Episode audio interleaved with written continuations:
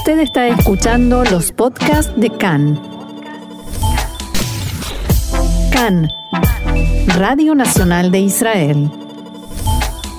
Dos de la tarde, 21 minutos, aquí en la ciudad de Tel Aviv. Veníamos hablando de política, dando información de las últimas actualizaciones y el tema ahora va a seguir siendo política. Por eso ya estamos en comunicación con Silvio Joskovich, quien es dirigente del partido Abodá y titular del Departamento de Educación de la Organización Sionista Mundial. Silvio, shalom y bienvenido una vez más acá. Shalom Roxana y para todos los eh, oyentes.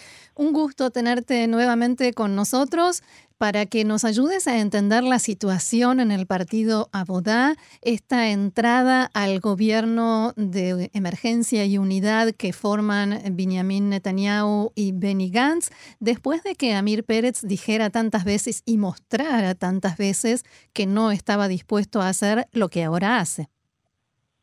Sí, es, eh, es, es real. Eh, esa fue la posición de Amir Pérez en su momento y con ese mensaje fuimos a, al pueblo eh, llevando el mensaje de que no íbamos a entrar a un gobierno conjuntamente con, eh, con Netanyahu. Con, Netanyahu. Y lo que pasó fue que hubo las, las, las elecciones demostraron que en definitiva el pueblo eh, casi la mitad la mitad del pueblo eh, quería a Netanyahu como primer ministro. O sea que habría que hacer eh, recalcular nuevamente el camino a seguir. Y eso fue lo que pasó hoy en día de que eh, nos queda dos posibilidades dos únicas posibilidades. O quedarnos afuera desde una oposición que no tiene ningún, ninguna posibilidad de influenciar o, eh, o entrar a un gobierno que no es el mejor gobierno posible, pero sí es un gobierno donde eh, los representantes de Abodá puedan influenciar dentro del el quehacer eh, nacional. Eh, vos misma lo dijiste, en, frente a, un, a una situación de emergencia por la corona y de unidad nacional. Por eso eh, me parece correcto la entrada de Abodá eh, en este nuevo gobierno. ¿Qué responderías a la gente que critica diciendo que de esta manera en realidad están dando legitimidad a eh, que una vez más Benjamin Netanyahu vuelva a formar gobierno a pesar de que tiene pendientes esas causas por delitos de corrupción ante la justicia? Yo fui uno de los de los que más eh, eh, gritaron eh, de que esto no es posible de que sucediera. Lo recuerdo. Pero pero lo que dijimos fue antes de ese de esas elecciones y lamentablemente solamente siete mandatos recibió Abodá pese a todos los mensajes que, que, que brindábamos y que decíamos de que no puede ser que eh, una persona que está eh, em, con carteras en, eh, en el juzgado para poder ir a juicio. yo fui uno de los, de los que más se negaron a poder entrar a, un gobierno junto con Netanyahu. Pero hay una parte positiva de todo esto. Netanyahu tiene fecha de vencimiento. Hmm. de un año y medio después de que el gobierno se conforme, un año y medio y Netanyahu se va a su casa para poder eh, eh, trabajar duro y eh, demostrar que no es culpable frente a las carteras judiciales que tiene. En realidad esto me lleva a la siguiente pregunta, porque no se va a su casa, se queda en Balfour y habrá otra casa para el otro primer ministro y habrá por lo menos 30 ministerios y 16 viceministros. ¿Y cómo, cómo ves esta esta abundancia de gastos excesivos que se plantean con este nuevo gobierno eh, frente a un partido como Abodá que tiene eh, el, tema social como bandera. El tema social es como bandera, por eso eh, son dos carteras que recibiría Abodá, la cartera de economía y la cartera de Sí, pero en un gobierno inflado.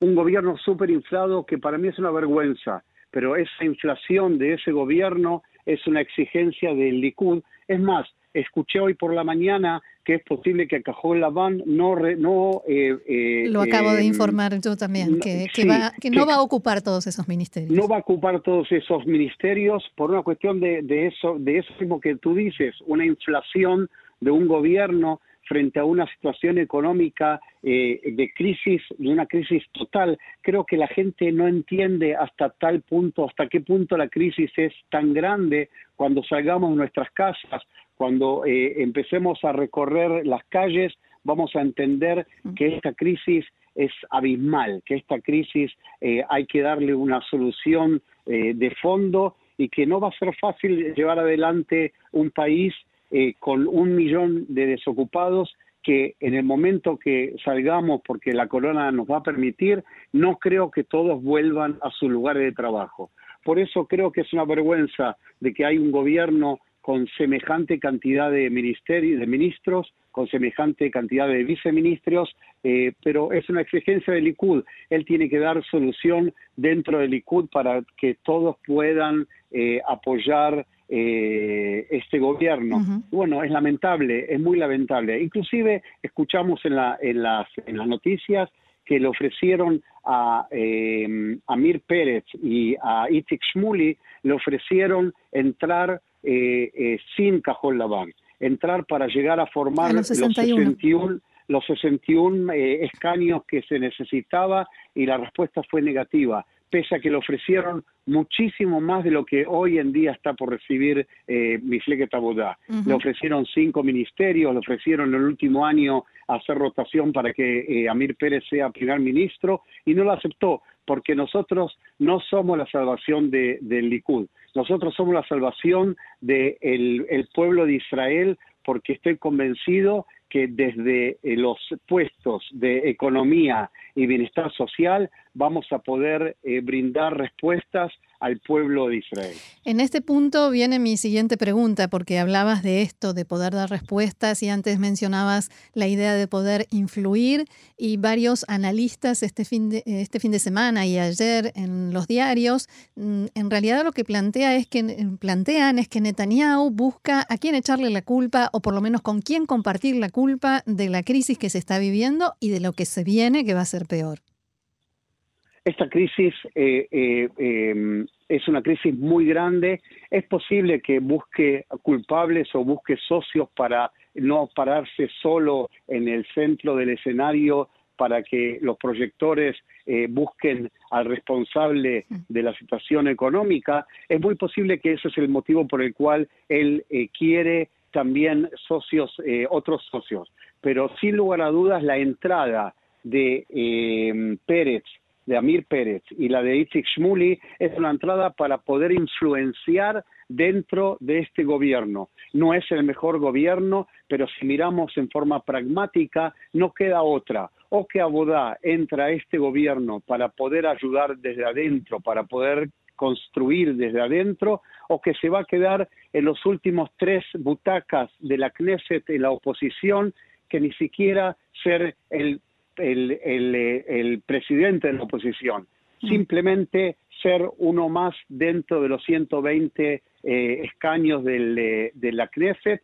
No creo que ese sea el mandato que querían los eh, electores para con la dirigencia de Abodá.